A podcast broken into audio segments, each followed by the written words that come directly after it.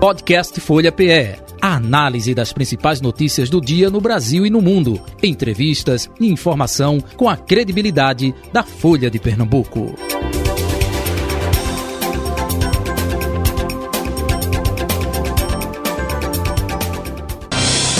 Folha Política. Folha Política de hoje, nossos convidados Edmar Lira, colunista de política da Folha de Pernambuco, sempre colaborando aqui com o nosso trabalho, né?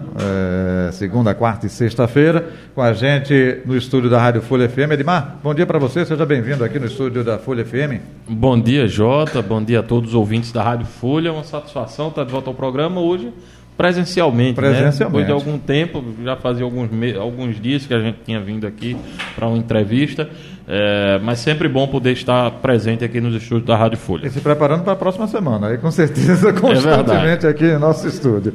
Bem, é, Manuel Guimarães, jornalista com especialidade também na política, é, trabalhou aqui com a gente né, na Folha de Pernambuco. E, claro, sempre aí nos momentos de eleições, contribuindo, colaborando também com a gente. Manuel Guimarães, bom dia, seja bem-vindo. Bom dia, bom dia, Jota. Bom dia a todos aí que nos escutam, todos que estão acompanhando a mesa.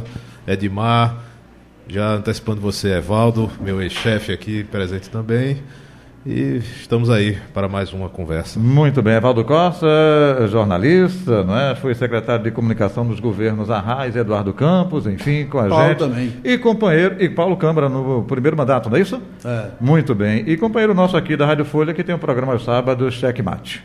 Bom dia, Jota. Bom dia, seja bem-vindo. Bom dia a todos os ouvintes da Rádio Folha, bom dia aos companheiros aqui da mesa, Manuel Guimarães, colega com quem convivi muito de perto durante o governo de Eduardo Campos, Edmar, enfim, toda a equipe da Rádio Folha, minha querida Marise Rodrigues, minha colega de turma, né? nós fizemos vestibular juntos, cursamos jornalismo juntos, e é uma amizade de mais de 40 anos, e, enfim, me sinto muito bem nessa casa também por isso, porque sou eu tenho a felicidade de apresentar aqui aos sábados um programa especializado sobre a modalidade esportiva xadrez. Muito bem, seja bem-vindo. A partir de que horas? É aos sábados, às duas da tarde. Muito bem, todo sábado aí na 96,7 e também, claro, na 102,1.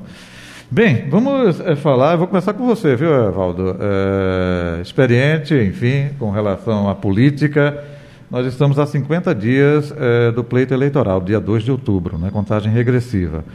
E com tudo isso que nós estamos vivenciando agora, é, até acontecendo ato pela democracia, é, quando se fala de, opa, sempre houve acirramento é, na política, enfim, mas como este momento que nós estamos vivenciando agora já tem algo semelhante no passado ou não?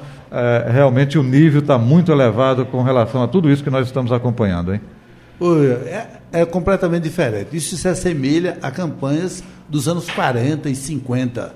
Nós não estamos em discussão. Nós, por exemplo, teve, tivemos campanhas aguerridas, uma campanha nacional, por exemplo, de, já, de Lula contra Fernando Henrique, é, em, em 94 e 98, campanhas aguerridas mas eram campanhas que discutiam, que debatiam programas de governo.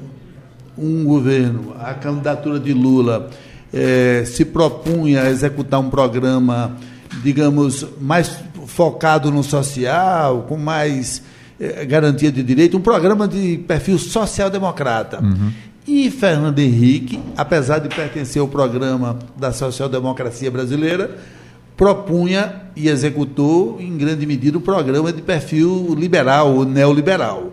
Isso é legítimo, isso acontece no mundo inteiro. O, pode haver acirramento é, nos ataques pessoais dos candidatos, tinha uma candidatura explorando os pontos fracos de imagem de um e de outro. Esse acirramento, inclusive das militâncias na rua, é uma coisa. Mas o que nós estamos presenciando é uma campanha em que há uma, está em conotação do jogo as bases da ordem democrática na sociedade. Quer dizer, nós temos uma candidatura do presidente Bolsonaro que é, a todo momento, direta e indiretamente, por ele de própria voz e por pessoas ligadas a ele, é, manifestando é, posturas e atitudes que contrariam o ordenamento jurídico, que contrariam é, a ordem democrática, a democracia liberal, que prevê é, que as decisões são tomadas por consenso, pela deliberação, pelo sistema eleitoral e pelo respeito à convivência entre contários. É, isso, isso é um fato novo, isso nos deve colocar a todos, e me coloca pessoalmente, aí aqui eu falo na minha atitude pessoal, na minha atitude de alerta e de inconformismo com uma candidatura que se posiciona dessa forma é, contra os poderes constituídos, contra o Supremo Tribunal, contra o. É, não é contra o Congresso Nacional, porque o Congresso Nacional tem sido francamente subserviente às vontades dele, mas contra a ordem jurídica, contra a democracia. Isso eu, me, eu não aceito. É, acho que essa é uma campanha diferente, é uma campanha que, a, a, que discute as bases civilizacionais, de um modelo de civilização. Porque, por exemplo, qualquer cidadão, qualquer pessoa, qualquer político que defende a eliminação da ordem democrática é porque ele tem segurança de que quem vai estar com a, o poder para executar ações discricionárias e a mais da lei é ele. Porque ninguém é contra. Você acha que alguém é a favor da tortura, por exemplo, se acha que vai ser torturado? Que algum, alguém próximo a ele vai ser torturado? Você só é a favor da tortura se você acha que potencialmente pode se beneficiar da tortura e da subtração de direitos dos outros. Então, essa campanha é diferente é um momento diferente da sociedade brasileira que eu espero muito que com a, o espírito do povo brasileiro, o espírito conciliador, o espírito é, democrático do povo brasileiro, a gente ultrapasse essa fase e volte a uma época em que as eleições vão discutir ênfase de programa de governo, discutir programas de governo e não a, a retirada, a subtração ou a manutenção de valores e de princípios da ordem democrática. Manuel Guimarães. O Jota, eu concordo com o que Evaldo falou agora há pouco. É, acho que essa eleição ela tem realmente um, um viés importante. É, prim, é, é, o, é, o, quarto, é o quarto presidente da República que concorre à reeleição. Os outros três tiveram êxito quando tentaram. Uma não concluiu o mandato seguinte, mas isso é outro detalhe. Mas dessa vez, assim, embora ele esteja se submetendo às urnas, ele, ele incita um discurso é, muito complicado. Não que o discurso do outro lado também não tenha o seu viés, é, é, vamos dizer, autoritário, mas é, é, sempre dentro das regras do jogo. Eu espero, na verdade, que passada essa eleição, vença quem vença, saia de lá dessa retórica de fim de democracia, que a gente possa realmente sair das urnas é, bem melhor do que a gente aparentemente está entrando, né, com a gente não vai sair de fato um país unido. Quem ganha essa eleição não vai sair, como não saiu em 18. O problema é que Bolsonaro, diferente dos outros, nunca teve um comportamento de agregar. Eu sou o presidente da nação, quero juntar aos outros. Não posso nem fazer tantas críticas a ele, porque ele é candidato à reeleição, ele está com o nome em disputa. Mas se ele talvez tivesse tido uma outra postura, como os outros antecessores tiveram, a gente não ia estar discutindo esses termos aqui. Né? Edmar Lira é, Jota, temos né, realmente um, uma eleição. O Brasil vive uma democracia recente, né, uma democracia que se estabeleceu com eleições diretas em 1989.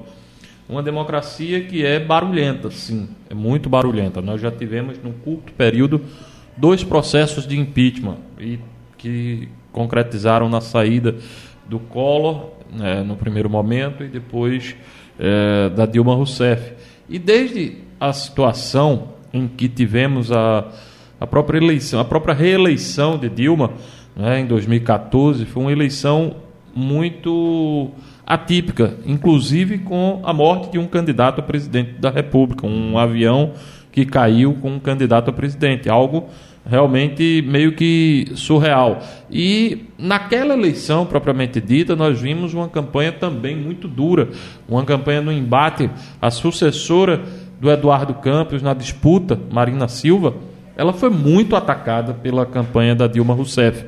E depois nós fomos para um segundo turno entre Dilma e Aécio, que continuou com a, as armas em punho. Uhum. Ou seja, Dilma ganhou a eleição, mas Aécio não aceitou o resultado das urnas e ficou aquela situação que culminou no impeachment de 2016. E isso se replicou também em 2018, onde mais uma vez temos um fatídico episódio, numa facada, num atentado a um candidato a presidente, é, que, se não mudou o curso da eleição, teve um papel importante é, naquele processo. Além disso, né, nós tivemos a própria prisão de um candidato a presidente, né, que era, em tese, o candidato mais bem posicionado naquele levantamento.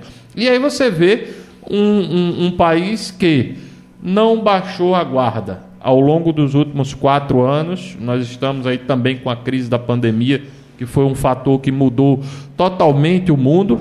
E aí você tem uma temperatura muito alta. E é isso que a gente tem acompanhado: temperatura alta do lado do Bolsonaro, do lado do Lula, do lado das instituições. Realmente, uma crise institucional jamais vista guerra entre Supremo Tribunal Federal e Palácio do Planalto. Realmente são fatores que colocam essa eleição em alerta, porque seja qual for o resultado, vai ser muito difícil para quem é, a partir de 1 de janeiro de 2023, passar a governar o país, seja Bolsonaro reeleito ou uma volta do Lula. Você lembrou aí da morte de Eduardo, amanhã, dia 13, oito anos já, não é isso? Oito anos. 13 de agosto, exatamente. exatamente. Eu só queria ouvir atentamente os colegas, assim, acho que não se compara, são coisas que se comparam. Quer dizer, a hipótese de Lula ganhar a eleição, a, hipótese de Lula ganhar a eleição produz um cenário, a hipótese de Bolsonaro ganhar a eleição produz outro cenário a única candidatura que coloca em xeque os princípios da base democrática é a candidatura do Bolsonaro.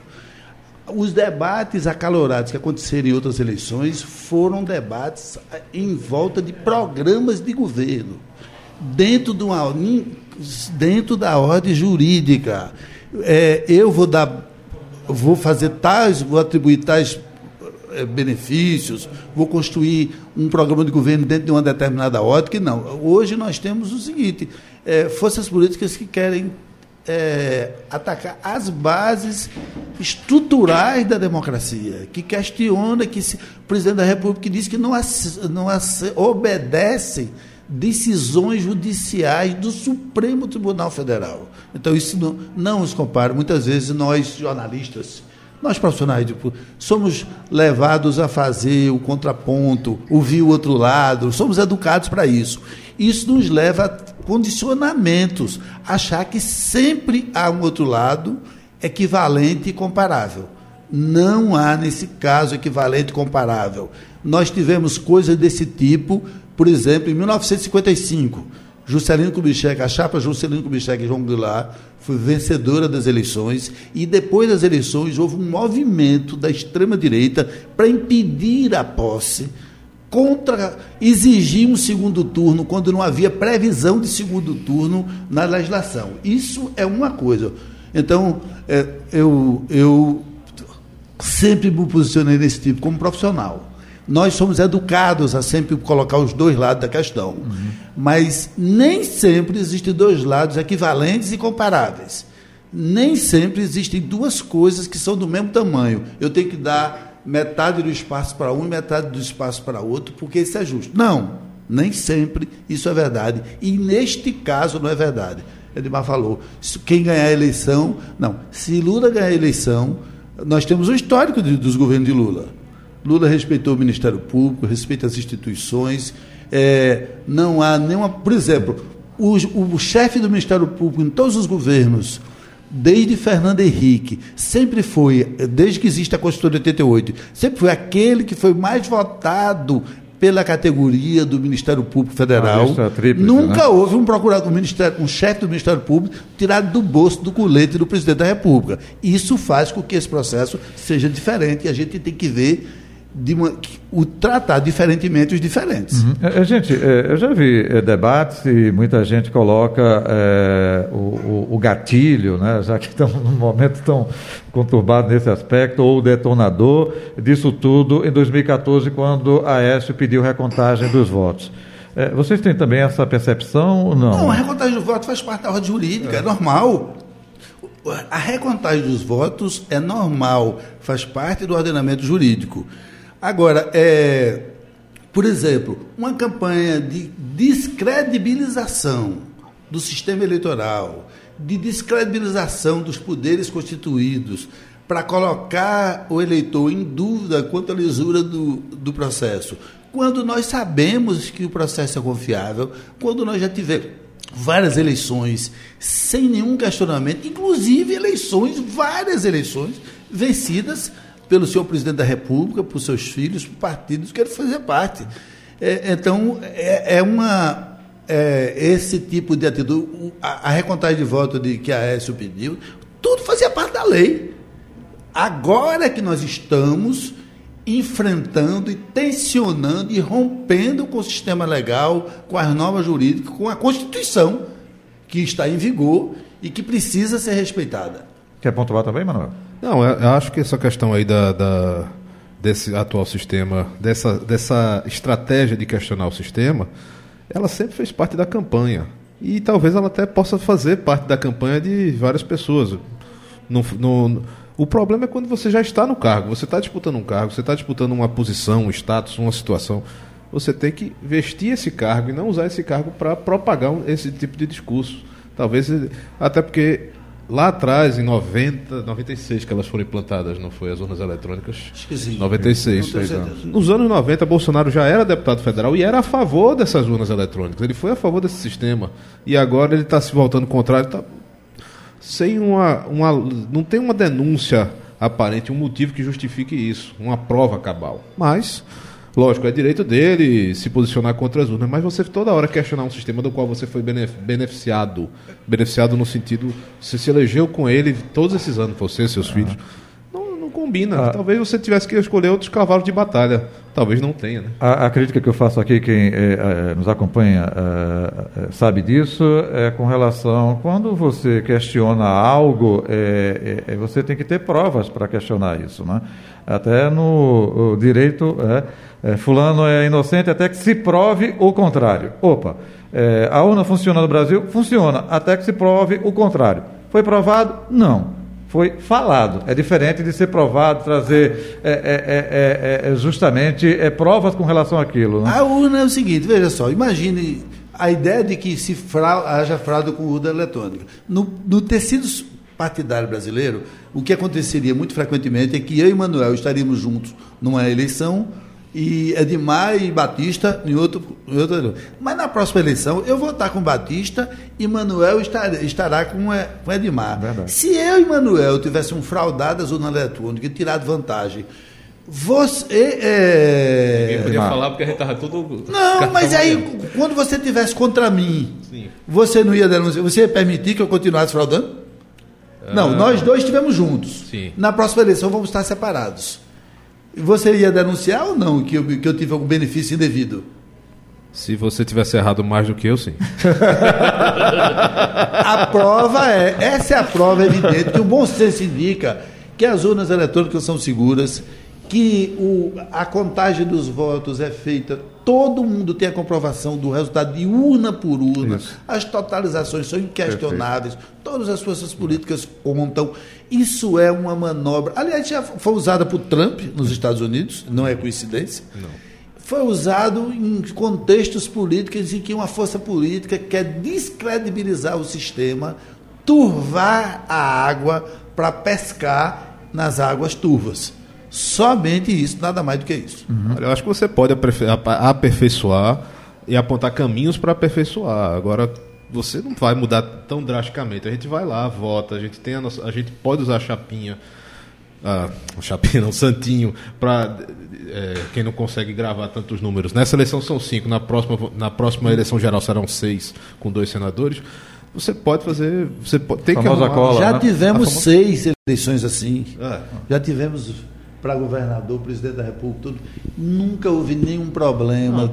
é os mais participativas do mundo, enfim. Talvez essa fraude de urna possa ser numa eleição para vereador. Que eu, não tem. Porque se tiver. Talvez, não, se não fosse, pode possa ter, aceitar velho. nesse sentido, mas uma eleição presidencial Porque não tu, vejo que mude tanto. Tu já olha que os vereadores são os mesmos. Sim. Nessa eleição estamos juntos aqui no partido. Eu Sim. participo com você de uma fraude. Na próxima eleição eu estou no outro partido adversário. Eu vou deixar tu fraudar? Não. Não vai. Mas veja, é. se, se eu fraudo com você uma, uma a, a, a sessão eleitoral do meu do meu bairro, da minha zona eleitoral, é uma coisa. Eu sou candidato a vereador que nem você. Aí um voto, né? Dois, não, três votos. Não, posso fraudar, vamos dizer, uma coisa assim, que, seja um contingente que por 200 pode. votos eu consiga. Mas eu não consigo fazer isso na eleição presidencial, na eleição de governador. Isso não existe. Não Mas tem mesmo como para fazer. vereador não existe comprovação. Estou querendo dizer, eu, desse- admitindo a hipótese Eu que sei. isso É. ocorra, nesse sentido, admitindo essa hipótese, eu posso mudar uma eleição de vereador. Agora, Mas não- o, o- o lance desse negócio é o seguinte: só o fato de nós estarmos usando o tempo precioso de uma emissora como a Rádio Folha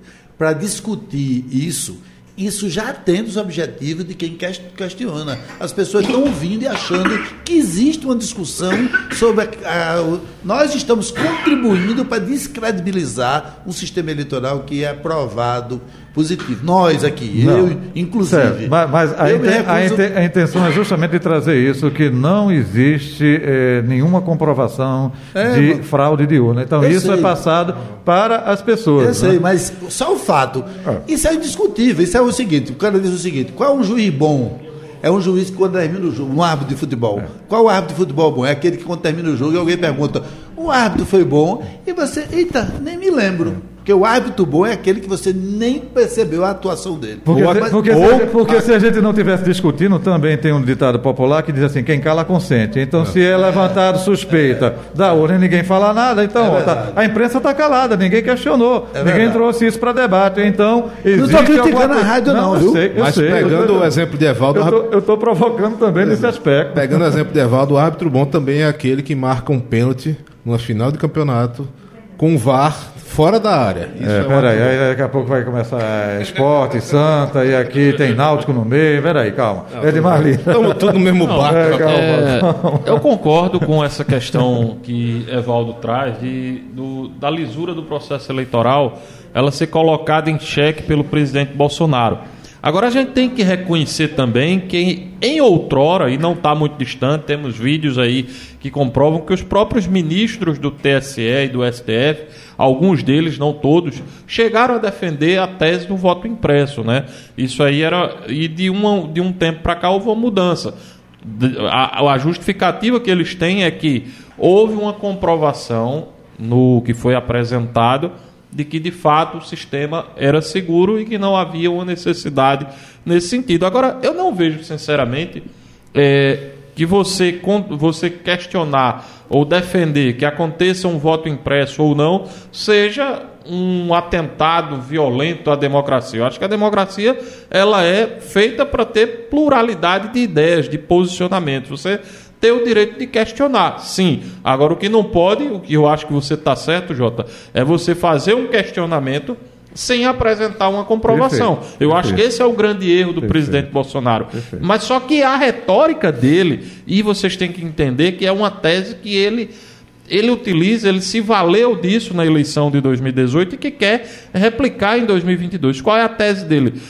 Manter a tropa unida, a tropa bolsonarista. Então, uma da- um dos flancos é essa questão de contestar as urnas eletrônicas. A, maior- a coisa mais importante que meu amigo Edmar disse foi: esse é o grande erro do presidente eh, Bolsonaro. Ele descobriu qual é o grande erro. Eu não sei qual foi o grande erro. São tantos e tão grandes que é impossível determinar qual é o grande erro. É, Valda, Edmar e Manuel, é, cada vez mais a consolidação das redes sociais no processo eleitoral, né?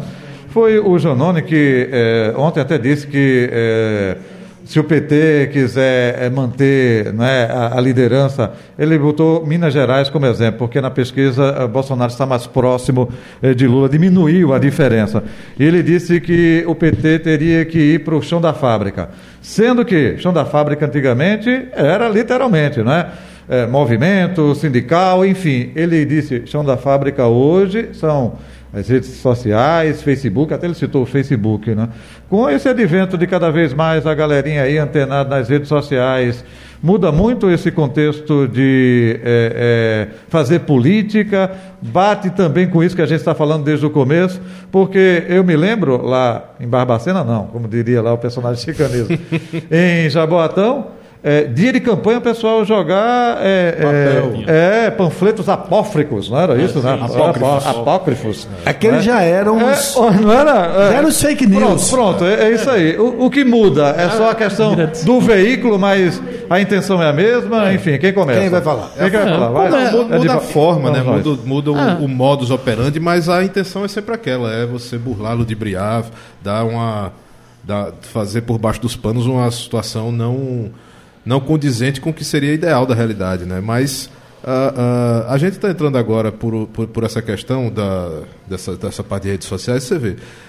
Smartphones proliferaram em, a- em capitais principalmente. Nos interiores, quando você vai, de nem todos eh, os locais pegam a internet. Nem todos dependem, nem todos conseguem replicar isso. Então essa mensagem de redes sociais, ela não chega em certos locais mais afastados, mas ela também chega. Não é que ela não chegue, ela não chega tanto quanto Não chega chega a todos, capital. mas chega. Na maioria. Chega, só que aí você vai enfrentar agora. Agora no dia 26 começa a propaganda eh, No rádio e televisão. gratuita. Isso. Que é o que, se que todos os candidatos dizem. Não, quando começar o guia que começa a campanha. Quando a, a campanha já foi encurtada, já foram 40, 60 É, hoje- dias, hoje é um agora e meio. 35 dias praticamente. 90, né? Só que assim, as pessoas não veem tanta televisão como viam antigamente, não tem essa, esse ibope todo comprovado. Como é que esse guia vai realmente mudar? A gente vai ter essa prova de fogo nessa eleição. Porque é a eleição dos smartphones, mais até do que já foi a outra. É a eleição que a gente vai ter que ver. Porque na outra eleição você tinha um, um- você tinha muita internet, um presidente com pouco guia, que se elegeu, mas ele estava todo dia no todo dia no Jornal O Nacional. presidente e o Jornal Nacional. A história que É. o presidente se elegeu. A, a facada foi a grande responsável pela eleição, porque você sabe um que a política é feita pelas vítimas. É. Então a vitimização do presidente e o fato de que ele ficou, não no Jornal Nacional, em todos toda a os noticiários de televisão, nunca um candidato a presidente Ele teve uma mídia tanto exposição, né? espaço Tanta exposição. na, na televisão e no rádio quanto o presidente. Agora, o Manuel tem razão.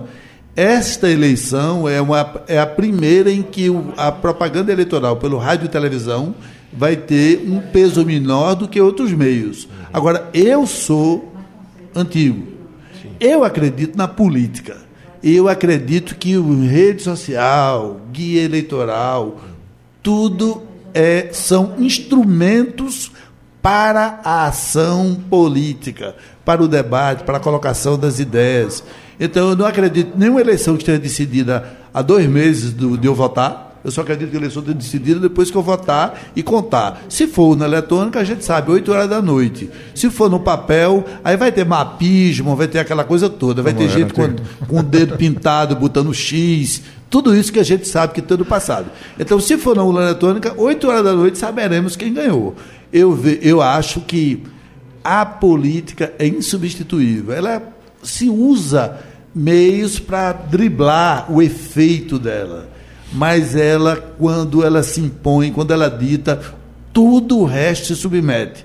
Rede social, guia eleitoral, tudo são instrumentos por meio dos quais a mensagem, a palavra, a atitude, os compromissos, a credibilidade dos candidatos passa somente. É de Marleira. É verdade. É, agora eu, eu acho que existe também uma mudança comportamental que vem acontecendo não só na política. A sociedade hoje vive no smartphone. Nós temos o internet banking hoje em dia, quase ninguém vai ao banco para fazer, para pedir comida, ninguém faz uma ligação de um telefone para fazer. Então, achar que a eleição vai ser diferente, não. As pessoas é, cansaram um pouco desse formato do guia eleitoral. Exceto a gente que é ta... eu digo isso, exceto a gente que é tarado por política, o resto não assiste. O povo lógico, muda. Quando verdade. dá o horário do guia eleitoral, o cara troca. O que é que eu acredito ainda nessa questão do guia eleitoral de ser uma- um instrumento muito forte? As inserções no meio da programação. Eu acho que essas sim terão um papel muito grande no processo eleitoral. Mas concordo também com o Evaldo, que tudo é um conjunto da obra. Todos têm uma, uma contribuição, naturalmente, o guia eleitoral da televisão, o guia eleitoral O do guia eleitoral rádio. já começou, né, Edmar? É, né, já Ele começou. chega por aqui pelo Chega- inter- chega todo- pelo todo- WhatsApp, Todo, tempo. todo dia. Aquilo é o guia eleitoral de hoje. É, todo dia tá, tá os candidatos botando lá a sua agenda. É, você também. Eu acho que tem outro advento importante da questão das redes sociais. Por quê? O guia eleitoral, você fazia o guia, precisava fazer uma pesquisa qualitativa para saber como é que o, o eleitor inter, interpretou aquele é guia e tal. Hoje não. Real. Você bota no, no Instagram, no Facebook, no WhatsApp, você já tem um feedback imediato. Então, você acaba ajustando. São novas tecnologias que impactam nessa conquista do voto. E sem sombra de dúvidas, um candidato a presidente na eleição de 2018, que tinha 10 segundos, concordo com o Evaldo, a questão da, da, facada que deu uma super exposição ao presidente Bolsonaro naquela campanha, indiscutivelmente, vitimizou, até humanizou um pouco a figura do Bolsonaro naquela, naquele. E poupou ele do debate. E poupou do debate. Concordo. Deu justificativa para ele não comparecer. Certo. Só que ele já vinha numa crescente muito grande das redes sociais. Ele vinha num, num patamar. Talvez a facada, todos esses fatores impactaram direto para consolidar a vitória. Mas ele já era competitivo. Então, aquela eleição de 2018, ela dá uma nova dinâmica da política. Eu até estava assistindo, Evaldo, uma entrevista do seu amigo Eduardo Campos, e eu achei impressionante. Uma entrevista que ele falou no, no Roda Viva foi a entrevista que ele deu, uma da, acho que foi a última, que ele falava, parecia que ele estava falando do momento que a gente está vivenciando hoje. Ou seja, de que partidos políticos, grandes coalizões que estavam habituadas à, à política tradicional, elas perderam a efetividade para essa nova, esse novo formato de se fazer política, de estar mais próximo da população, de estar diretamente ligado à população. Então as redes sociais acabam tendo um grande papel nessa construção. Gente, para eh, finalizar, mas vou lançar um tema, é, nós estamos aí com a famosa polarização, né? Bolsonaro-Lula, vice-versa, como diria Vicente Mateus, né? Vice-versa. É, né? é, terceira via. vocês acreditam em terceira via? E aí eu vou perguntar primeiramente a Evaldo porque em 2006 falam muito, olha, teve Eduardo Campos, né, que veio aí como terceira via, é da, diferentemente da polarização que existia, é, Mendonça, Mendonça Filho, é governador, né, e Humberto Costa, uh, do PT, com a força crescente de Lula, eleito em 2002, enfim. É, no cenário nacional, essa questão de terceira via, a gente pode ter uma modificação você até disse, Evaldo, agora, olha, só acredito é, na eleição quando eu ver o resultado, dois meses antes, tudo pode mudar. O que é que você não, fala aí com relação à terceira via, partindo desse princípio? Com relação à questão da terceira via, não tenho dúvida que, que não, não terá peso substancial. Claro, Ciro está aí. Ciro vai ter os 8% que tem de todas as eleições, desde que Cabral descobriu o Brasil. Ciro disputa toda a eleição e termina com 8%. Teve 2002, Desde 2002. 98. 98, 98 é, desde 98. Então, isso não é terceira via. E outra coisa é o seguinte: Eduardo Campos, na eleição de 2006, não era terceira via. Nós tínhamos uma candidatura do governo e duas candidaturas do outro campo oposto. Seria terceira via no sentido de que, de que eram três. Mas a, a, o, o posicionamento do espectro de Eduardo é, a atitude de Eduardo é, era tão próxima de Humberto que os dois saíram do mesmo governo no mesmo dia para disputar a eleição. Eduardo era o ministro de Ciência e Tecnologia de Lula e Humberto o ministro da Saúde. Então, é, não era exatamente terceira via, eram, eram três candidaturas competitivas disputando a eleição. E arregou Esse, a terceira via seria Humberto, porque o PT nunca governou Pernambuco. Então o que aconteceu? Então é o seguinte, eu não acredito nessa eleição presidencial, acredito na polarização, acredito, aliás, e sabe quem mais acredita na polarização? Lula e Bolsonaro. A polarização interessa Alimentam aos dois. Estrategicamente é muito bom para Bolsonaro porque ele se consolida para ir para o segundo, porque ele sabe que a eleição dois turnos, vai para o segundo turno e é bom para Lula. Então a polarização é um fato, é um fato concreto. Talvez como nunca tinha acontecido na eleição, em 98, Lula e Fernando Henrique, foi exatamente Lula e Fernando Henrique, dois candidatos muito próximos, que não eram nasceram na política do uhum. estado de São Paulo. Uhum no SEBRAP, eram dois partidos social-democrata, um social-democrata de centro-esquerda e outro social-democrata mais por centro-direita, e fizeram uma campanha aguerrida e tal, e Fernando Henrique ganhou no primeiro turno. Então, para ter segundo, terceira via, é, é, forçar o segundo turno. E eu acredito que a seleção possa ser decidida no primeiro turno. Eu não acredito nessa hipótese, não, só para levantar uma, uma discórdia aqui. Mas acho que. Por quê? Até- Por quê? Por conta da- da- dessa pseudo terceira via que estávamos falando aqui, por conta dessas outras candidaturas que a gente já chamou de danicos, né, que, que são os partidos menores, e, que, e essa terceira via, entre aspas, que seria Ciro, que pode ser Tebet, a gente não sabe também o que ela vai sair da urna. Esse grupo é o que vai garantir o segundo turno, não é Lula ou Bolsonaro chegar mais do que isso. Acho que por conta dessas candidaturas estarem no jogo, tanto é que Lula conversou até com o Janones para tirar Uhum. uma candidatura, tentou se tirar a candidatura do Pablo Marçal também. Outros nomes foram sacados da disputa justamente para tentar definir logo. O próprio Ciro no primeiro começo, turno. né? O próprio Ciro É, também. Ciro, foi- Ciro toda é, hora está é. respondendo que não vai deixar de É. ser candidato, enfim. É, mas eu tenho uma tese nessa, nessa situação. Eu tenho uma tese que. O Ciro, vou usar um neologismo aqui. Eu tenho uma, eu tenho uma tese que o Ciro Gomes pode marinar. Marina teve 1% na eleição passada. É, e eu acho que o Ciro perdeu a condição de, de se apresentar como alternativa. Quando você tem uma coalizão em torno do Lula, eu acho que o, o Ciro deveria ter reposiciona- reposicionado essa, essa candidatura. Eu acho que um candidato que presta um desserviço à esquerda. Por quê? Porque todo o tempo que ele é, usa a palavra é para atacar Lula. Eu acho que ele é acaba pra sendo. Eu acho que ele acaba sendo linha auxiliar de Bolsonaro. termina sendo uma linha auxiliar do Bolsonaro. E aí o que é que eu percebo? O que é que eu tenho acompanhado? Eu, eu também não descarto, a- não descarto a possibilidade de primeiro turno. Acho que é uma tendência de segundo turno, sim. Só que eu acredito que o voto anti vai prevalecer. Então a gente quando chegar ali meados de, de- de final ali da última semana de, De de setembro. setembro para início de outubro, eu acho que o eleitor vai se posicionar e deve votar em Bolsonaro para tirar Lula e votar em Lula para tirar Só Bolsonaro. para explicar essa questão Diga, de, de linha auxiliar, é o seguinte: é, como, Lu, como, como Cid, se- Ciro, desculpa, como Ciro, Ciro é o irmão, como Isso. Ciro se especializou em atacar Lula, ele acaba sendo o repositório do voto em transição de um lugar para Bolsonaro. É aquele cara que não assume logo que é Bolsonaro e ele fica ali, ele se sente comprazido e representado nos ataques de Ciro a Lula e pode, na última hora, chegar e fazer a transição. É um. É uma candidatura, um vaso comunicante, onde o eleitor que não tem, não é assumidamente bolsonarista, mas tem uma tendência, pode fazer um estágio, uma parada para afinal pular para o outro lado. Agora tem um detalhe aí. É, Ciro, ciristas, é ele, a pessoa. Mas o PDT já sinaliza, segundo turno, Lula, não é? nós tivemos, nós tivemos é, ao longo da, da, da história. E é, Ciro- foi ministro, é, E Ciro- é, é, presidente nacional do PDT. Ciro não é PDT, né, gente? hein? Se a gente pegar a história do PDT, a gente pegar a história do PDT, o PDT era Brizola, foi fundado por Brizola. Que era o PT, Dissidência do PTB.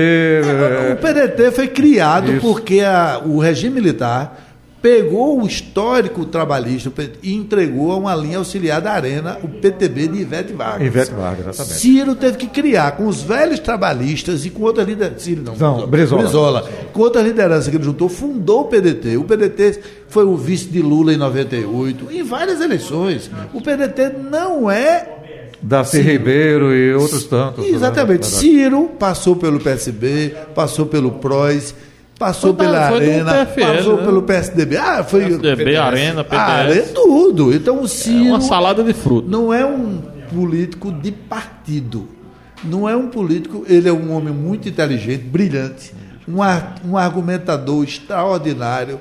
É uma, é Conhece uma- de economia, É uma pena é. muito grande que Ciro se preste a esse papel. Sinto muito. Uhum. Então, é, quer pontuar? É, Não, é, eu concordo sobre- com ele. Eu acho que o, eu acho que o Ciro ele, ele teve. Porque é o seguinte: a pessoa tem que entender que eleição. O Lula, por exemplo, quando foi candidato em 2002, já havia um cansaço, já tinha gente dizendo dentro do próprio PT: ó, vamos trocar o candidato. Aí terminou que Lula foi mantido, ganhou aquela eleição. Mas quando você vai, uma coisa é você ir numa crescente. Você perde a eleição, mas você toda eleição você vai crescendo. Você tira 5, vai para 10, de 10 vai para 15, de 15 vai para 20, até chegar numa condição. Não é o caso de Ciro. Ciro Ciro, já aquilo ali. já caiu no, no ostracismo. Ele não vai passar de, dez- de dois dígitos, não vai chegar a dois E dígitos. ele nunca repetiu. Quer dizer, quem votou em Ciro em 98 é um eleitor diferente do eleitor que eventualmente votará em. Ciro nessa eleição. É verdade. Ele não soma, ele não. Ele não Ciro não tem uma mensagem que, que ele seja representante de um segmento de opinião. Ele é mais representante de um humor.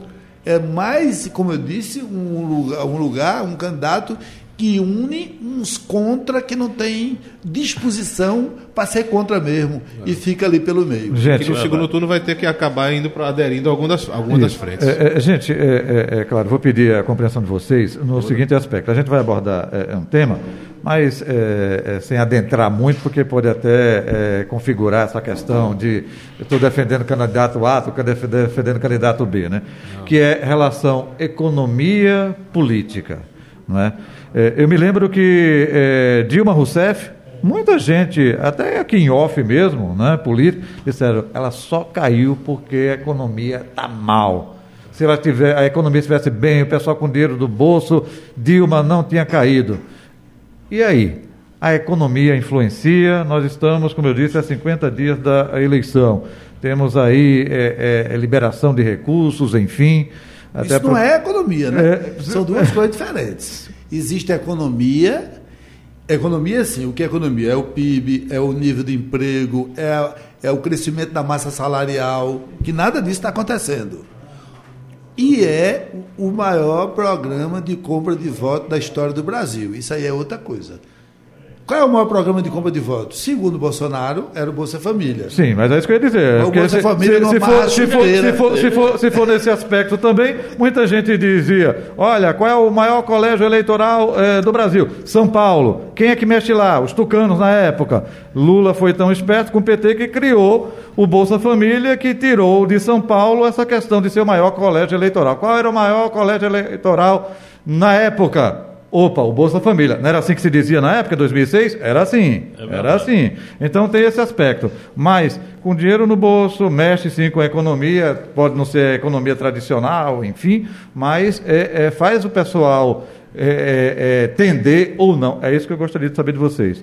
A economia vai foi influenciar, nós estamos a 50 dias das eleições. Quem começa? Manuel Influencia a sua, a sua situação do momento, a situação que as pessoas estão. A pessoa pensa pelo bolso, é? É, o- a sua, geralmente é. Porque não adianta você pegar um indicador econômico. Quem faz indicador econômico é o governo. Não adianta você pegar um indicador econômico e dizer a inflação seja 5 se você sente o supermercado gritar muito mais forte para você. É essa economia, a conta de padaria que, que a maior parte da, da população passa.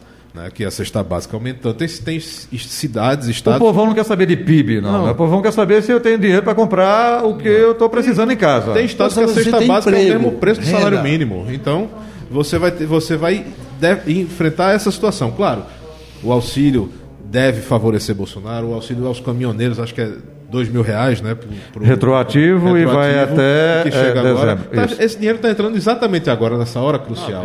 Dá ao camarada uma situação de que o governo fez algo para mim. Pode ser essa interpretação, pode não ser. Lula mesmo mandou ele gastar o auxílio ah, emergencial de- do jeito que quiser. Mas enfim, isso aí. A economia tem um, um- vai ter um grande papel, sem dúvida. Com, Olha- como as pessoas estão se percebendo. E quem é aquela frase? Economia James? Carver. Era Era o o, é economia estúpida. Ele, ele era o, o, o, o, o estrategista de, de Bill Clinton. George Bush, o Bush pai, tentava com a guerra para dizer que ia ganhar, ganhar a eleição. E o cara disse: olha, não é isso que define a eleição. É economia estúpido. Então, assim, é muito claro. O, o Lula passou por uma dificuldade muito grande do mensalão. Houve uma- uma- um, um desgaste muito grande do governo do Lula naquela ocasião. E o que foi que aconteceu? Havia o desgaste, diziam que Lula ia sangrar, o PFL vivia dizendo que ia, vamos deixar Lula sangrando tal. E o que foi que aconteceu? Tínhamos quase o pleno emprego, Bolsa Família, isso estava funcionando bem. O que foi que aconteceu? O Lula acabou ganhando a eleição, ganhando bem. Inclusive o Alckmin conseguiu ir para o segundo turno e teve menos votos no, no- no segundo, turno do que no primeiro. Verdade. Então você veja o que é a questão da economia. Só que nós temos um fator mais atípico, nós temos um fator pandemia que trouxe eh, uma- um novo reposicionamento da questão econômica. Então, o auxílio emergencial, e a gente precisa lembrar disso, quando o governo passou a colocar o auxílio emergencial de 600 reais, não estou falando do Auxílio Brasil, falando daquele auxílio que foi é, irrigado para todo mundo que recebeu ali, quem teve até gente que não tinha nem direito de receber, uhum, que recebeu, uhum. enfim. Ali o presidente teve um crescimento substancial da sua popularidade. Resta saber se agora vai dar isso. Hoje nós tivemos um novo indicador da questão do desemprego. O desemprego caiu de novo. Então, assim, é, a gente está com níveis é, melhores do que o pré-pandemia. Na verdade, nós estamos com um nível de desemprego melhor do que 2015. Então, eu não tenho dúvida que essa questão econômica acaba tendo um, um papel determinante desse com processo certeza. eleitoral. É, Valdo. Com certeza. A economia, sim. Quando, mas eu entendi, quis, entendi, eu quis entendi. frisar a economia porque era o seguinte: é, esses instrumentos de, vamos dizer, políticas compensatórias, ele não interessa somente a pessoa que recebe o, o dinheiro. Quer dizer, o Bolsa Família não interessa, não diz respeito somente à pessoa que recebe. É aquele Bolsa Família, ele entra na veia da economia instantaneamente. Perfeito. Circula Perfeito. na economia. Perfeito. Olha, eu, eu sou. Mexe na... com o mercadinho, mexe com todo mundo. No governo Lula, em 2014, em 2014, o Nordeste vivia uma praga bíblica, sete anos de seca. Mas nunca houve, só no Velho Testamento. Só existe seca de sete anos no Velho Testamento. É, o, e o Nordeste atravessou aquilo com o pessoal. Por quê? A economia estava fluindo, as políticas de compensatórias é, rodando, o salário mínimo tendo um ganho real, tudo isso produzia uma sensação de bem-estar na economia. Hoje, não, eu não vejo essa conjugação de fatores. Eu vejo o dinheiro do auxílio caindo diretamente na conta, uhum. parece que é 16% do eleitorado, sendo que uma grande parte dele é no Nordeste, onde o eleitorado de Lula é, uma, é mais, mais expressivo. Então, eu não tenho dúvida que dinheiro, o dinheiro vai ter uma importância nessa eleição, uhum. mas eu não vejo uma recuperação da economia que gere bem-estar, por exemplo, para o um cidadão da classe média, como nós aqui que vamos fazer a feira e compra 2 quilos de feijão por 23 reais. Isso, isso não está sendo sentido e isso é importante para a visão política. Agora, só para fechar, é o seguinte: Cássio Cunha Lima foi caçado porque deu um vale, não sei o quê, um programa que já existia no ano anterior. Capi foi Capibaribe, Zé Alberto Capibaribe, senador do Amapá, foi caçado porque pagou uma Coca-Cola durante um evento político a um, a, um, a um, eleitor. Aquela prisão espalhafatosa de Garotinho. Garotinho foi preso. Todo mundo pensa, muita gente pensa Garotinho foi preso ali por causa do mensalão. Não. Garotinho foi preso ali porque supostamente a mulher dele, candidata à reeleição na prefeitura de Campos, concedeu benefício indevido a eleitor em ano eleitoral. Então, o que nós o que nós estamos vivendo hoje é algo completamente inédito. Ninguém nunca pensou que um dia fosse ver ponto, isso. Ponto fora da curva. Gente, muito obrigado. Infelizmente, por conta do tempo, é, a gente vai começar a partir da próxima semana, né, mais rigidez né, na legislação eleitoral. Aí, claro, esse papo que a gente teve aqui, a gente não, não poderia na próxima semana. Então, por isso que você não chamou é, hoje. Hoje, claro. e aí a gente vai ter o processo eleitoral, enfim, e com certeza, no dia da eleição, a gente vai contar com vocês aqui para bater um papo, fazer aquele fechamento, análise aí com mais mais à vontade, com certeza. Mas quero agradecer, Manuel Guimarães, muito obrigado pela contribuição de sempre. Um abraço para você, tudo de bom sucesso, hein? Obrigado, Jota, obrigado aos ouvintes. Um abraço para Edmar, para Evaldo, que estão aqui, que dividiram comigo essa bancada. Até a próxima. Se Deus quiser. Evaldo Costa, um abraço para você. Prazer enorme a convivência com vocês. É, Lima, um abraço para um fim de semana. Opa, você é segunda-feira. Bom fim de semana, tô segunda-feira aqui, Evaldo, e vamos ver se nosso Santinha pelo menos dá uma alegria no domingo, né? Vamos Meu torcer Deus, que Deus Um céu. abraço e até segunda. Juntando todos eles, não dá um time para competir aí, nem esporte, nem náutico, nem Santa juntos, viu? Meu Deus do céu. Gente, muito obrigado, um abraço para você. Final do nosso Folha Política de hoje. Podcast Folha PE. A análise das principais notícias do dia no Brasil e no mundo. Entrevistas e informação com a credibilidade da Folha de Pernambuco.